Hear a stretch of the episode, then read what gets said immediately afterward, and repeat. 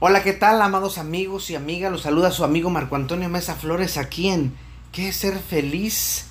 Esta idea, este podcast surge cuando una persona me pide que escriba solo sobre los ermitaños de la ciudad.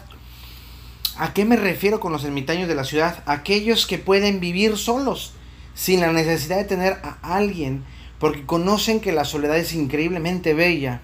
Y ya lo decía Carl Gustav Jung, la soledad es peligrosa es adictiva. Una vez que te das cuenta de cuánta paz hay en ella, no quieres lidiar con gente. Hablemos de mesa para uno. Esta frase es una realidad. Muchas de las personas que conozco jamás irían al cine solas o a comer solas o simplemente tomarse un café, pues qué oso. No aprecian el tiempo con ellos mismos. Es más, conozco gente que cuando está sola en casa prende todas las televisiones para pensar que está acompañada, porque no soporta la idea de estar sola. Y es que existe un estigma por aquellos que llegan a un restaurante y dicen, mesa para uno. La cara del mesero es una mueca de sorpresa con tonos de pobre gente. Y después te preguntan, ¿espera a alguien? Yo no sé si te da coraje o, este tipo es un estúpido de nacimiento porque dejaste muy claro mesa para uno. Creo que si esperaras a alguien más dirías mesa para dos o mesas para tres o mesa para cinco, no sé. Pero creo que fuiste claro, aunque parece que no. Eso pensabas que había sido claro. Por el mesero, o no te puso atención o tiene un retraso mental. Pero, digo, no te enojas, pero si te quedas con cara de, fui claro, mesa para uno. Y le tienes que decir, no, no espero a nadie, mesa para uno. A los ermitaños nos ven raritos. A los que llegamos a la caja del cine y decimos, quiero ver esta película, y te preguntan, ¿cuántos boletos? Y tú dices, uno. Ellos voltean con cara de, ¿qué? Nada más falta aquella musiquita de suspenso, ¿no? Tin, tin, y la, gente volteando así, de abajo para arriba, así con una cara de, ¿de qué estás hablando? ¿Es en serio? Porque no lo creen, pero es verdad. Cada vez es más visto que una persona quiere estar más con ella misma. Y no es malo, al contrario, es genial, es fabuloso, es fantástico. Pero pongámonos serios y definamos qué es ser ermitaño. Bueno, la palabra viene del latín ermita, que quiere decir alejado o persona que vive en soledad. Y aquí el meollo del asunto. Le tenemos un pavor a la soledad.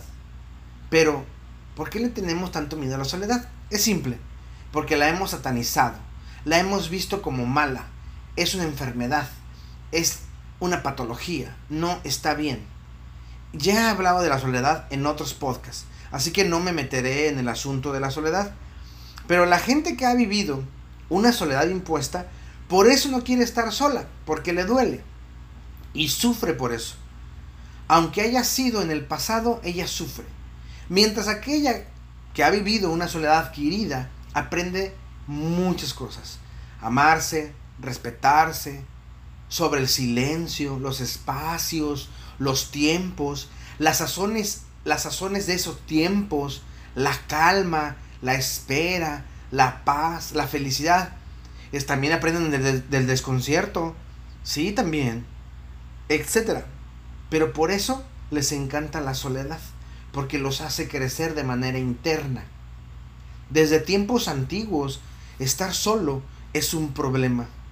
Pues estar solo es no tener a nadie junto a mí. Y se ha dado o se ha dicho como si fuera una idea de eso solo le pasa a la gente fracasada. Sin embargo, estar solo muchas veces es estar mejor. Y lo mejor, valga la redundancia, es que te tratan de lujo. ¿Por qué? Porque te ven como, es pobre cuate, está solo. Lo dejaron plantado, no tiene amigos. O, pobre muchacha. O sea, nadie, no viene ni el novio con ella. O sea, etcétera. Así es como se escucha o se lee. Así tal cual, la gente piensa que estar solo es algo raro. Y pareciera que aplaudo que te vean con cara de lástima y no, no es así. Pero me da risa que la gente crea que ir solo a algún lugar te van a tratar mal y no es verdad, es al contrario, te, tratan de lujo, hasta a veces te quieren ligar. Así de genial es el problema. Jung decía, otra vez, la soledad es peligrosa, es adictiva. Una vez que te das cuenta de cuánta paz hay en ella, no quieres lidiar con gente. Y tenía razón. La soledad adquirida es increíblemente sanadora, es divina y sobre todo es muy tranquilizadora, porque es libertad. Y como algunos saben o muchos saben, para mí el valor más preciado es el de la libertad, pues siendo libre haces todo, hasta amar, porque el amor libre no esclaviza, libera. Recuerdo la primera vez que comí solo de manera formal y sin prejuicios. Tendría entre 20 y 21 años y estaba estudiando en el seminario y fue a comprar unos libros. Me dio hambre y ahí fue donde decidí entrar a una fonda y comer solo. Tin, tin, tin. Sí, efectivamente, comer solo. Fue el comienzo de una nueva aventura, donde aprendí a comer solo, a ir al cine solo, a tomarme un café solo, a sentarme en una banca de una plaza a fumarme un cigarrillo solo. Y me di cuenta que eso me hace libre de muchas cosas. Para empezar, del miedo a qué dirán si hago X o Y solo. Es más, he viajado solo y es genial porque estoy conmigo. Ahorita mismo planeo irme al monte a escribir un rato, aislarme de toda tecnología y escribir y escribir pero solo, sin nadie, porque es encantador estar solo de gente, pero al mismo tiempo estar con uno mismo. Nos llenamos. Al estar solo aprendes a no meter a cualquier persona a tu vida, porque van a existir muchos vampiros energéticos, gente que no tienen que hacer y solo te dañan. Y es que para muchos eres el rarito, porque vienes solo Recuerdo que un día estaba en cierto café de la ciudad y una de las meseras me dijo, ¿le puedo hacer una pregunta? Yo sonreí y le dije, ya me haces un amor, ¿en qué te puedo servir? Ella se sonrojó y disparó lo siguiente, siempre que viene a tomarse un café viene solo. ¿No le preocupa que lo vean tomarse un café solo? Yo solté una carcajada y le dije, claro que no. Es más, me vale madre lo que piensen. Vengo a leer un libro, un buen libro, con un buen café.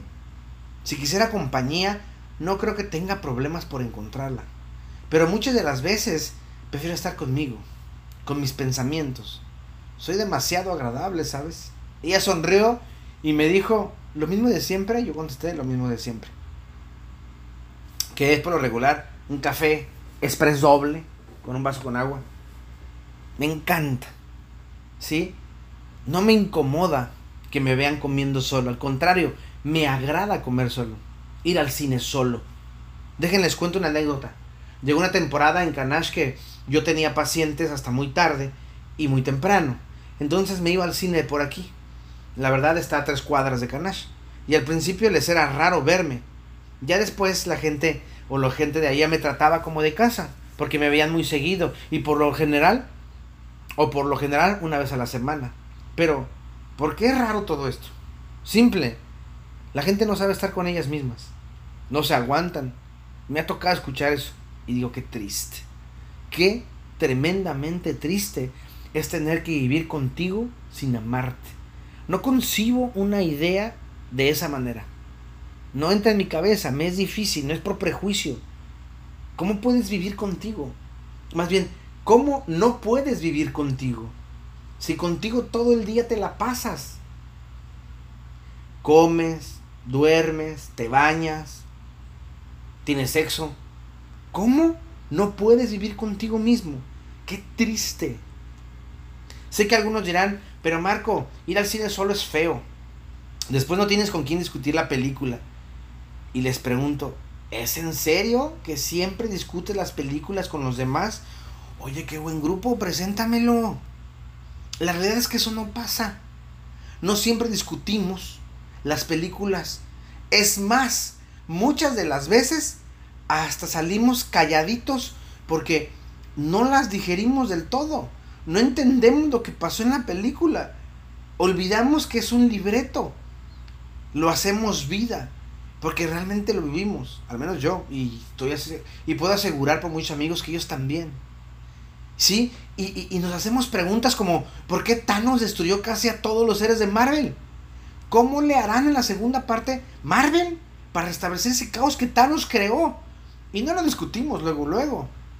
Pasan dos o tres días. Porque estamos en shock. Porque estamos inmersos en nuestros pensamientos buscando respuestas a un simple libreto, si tú quieres. Y podría citar una infinidad de películas que a lo mejor ni discutes porque te hicieron pensar tanto que quieres primero discernir en la cabeza. Recuerdo un día que le puse a un psicólogo de la ciudad una película que se llama Revolver y, se estaba durmiendo en la película. Se estaba durmiendo, terminó la película eh, y él cabeceaba y como eso de las 10 de la noche, esto fue como eso de las 7 de la noche que él te termina de ver la película, como eso de las 10 de la noche me, me llama y me dice, no manches Marco, me cayó el 20 de la película, es un película, no, no, lo tengo que volver a ver. ¿Sí? Y no discutimos nada. Yo es una película que he visto infinidad de veces y se me hace buenísima. ¿Sí? Porque habla de los pensamientos internos, del yo interno. Pero bueno, al principio todos te van a ver raro. Porque estamos en una sociedad sumergida en que tienes que hacer todo con alguien. ¿Sí? Una sociedad que, en la que tú tienes que cubrir todos los ángulos. Porque esa sociedad tiene máscaras, muchas máscaras. Al principio te ven rarito, como decía. Pero si te siguen viendo, hasta se contaminan de ti. Y eso es lo bueno. Porque los que estamos haciendo esto solo, somos muy buena compañía. Excelente compañía, diría yo. Sabemos el significado del silencio, no solamente para mí, sino para mi entorno. El, significado de meditar lo que estoy haciendo, de deleitarme de lo que estoy, de, de lo que estoy haciendo. Es más, quiero comer china y no tengo que andar rogándole al otro, vamos a comer china, o quiero comer japonesa, o quiero comer tacos, o lo que se te antoje. Y no tienes por qué andar diciendo al otro, ándale, vamos. Porque el otro quiere comer otra cosa diferente a ti. Nosotros los que comemos solos aprendemos del espacio personal, de la buena charla, y la tenemos. La usamos. ¿Por qué? Porque sabemos estar solos. Porque nos encanta nuestra compañía porque aprendimos a aceptarnos tal y como somos. ¿Y qué creen? Sabemos aceptar a los demás tal y como son. Y eso es fantástico. Mesa para uno. Hazlo. Atrévete. Ve a comer solo. Ve al cine solo. Ve a tomarte un café solo. Siéntate en una plaza, fúmate un cigarrillo solo. Medita. Date el tiempo de conocerte, de escucharte, de escuchar tu cuerpo de saber qué quiere tu cuerpo de ti. Va a ser hermoso, va a ser fantástico. Solo necesitas tener las agallas para estar solo y para hacer a un lado aquellas personas que te van a, a, juzgar o que se van a reír de ti porque pues, lo haces solo. Y por lo demás, amigos míos, yo les mando un gran abrazo. Un gran abrazo cósmico, enorme, sanador Búsquenme en las redes sociales, en todas soy Marco Antonio Mesa Flores o pueden buscarme por reverendo hotmail.com En todas soy así. En Facebook, mi foto no es una foto mía, es una foto de perfil donde encuentran a Jesús, Buda y Krishna caminando sobre un puente, porque ellos no tienen problema. Y detrás de esa foto hay un letrero amarillo con rojo de advertencia que es importante que lo lean porque luego la gente entra a Facebook y ven las tonterías que yo pongo en Facebook y no se dan cuenta que es, para mí es rebane, es relajo, es para, para divertirme. Sí van a encontrar cosas que vendo, pero bueno, eh, es parte del show. En Twitter, en Instagram, van a encontrar una foto mía, eh, ahora sí una foto mía, con una camisa de canache, de color azul, con los logos del lado izquierdo y mi arete del lado izquierdo también. Eh, también me pueden buscar en mi página En el, eh, ahí tengo un blog, mi página es www.marcoamesaflores.com, todo en minúsculas. Repito, www.marcoamesaflores.com. Y ahí hay un blog que se llama Pregúntale a Marco, manden sus preguntas, sus comentarios. Regularmente todos los podcasts se suben, eh, los escritos se suben. Y bueno, también se, se graban en video. Eh, también, si les gusta mucho leer, pues tengo la columna Camina conmigo, en Primera Vuelta Noticias, Primera Vuelta Maulipas, en la, en la sección de opiniones, ahí pueden buscarla. ¿Cuál es la página? www.primeravuelta.com. Ahí estamos eh, escribiendo en Camina conmigo la columna cada semana sale un artículo de diferente cosa. Este esta semana hablé de eh, una historia sin, sin los Beatles, las, leyendas, aquellas leyendas de la música que todavía siguen siendo grandes iniciadores para muchas cosas. Les mando un abrazo cósmico y recuerden que mi voz irá contigo y que puede ser fabuloso estar solo y no mal acompañado. Así que la próxima vez que seamos a para uno. Un abrazo.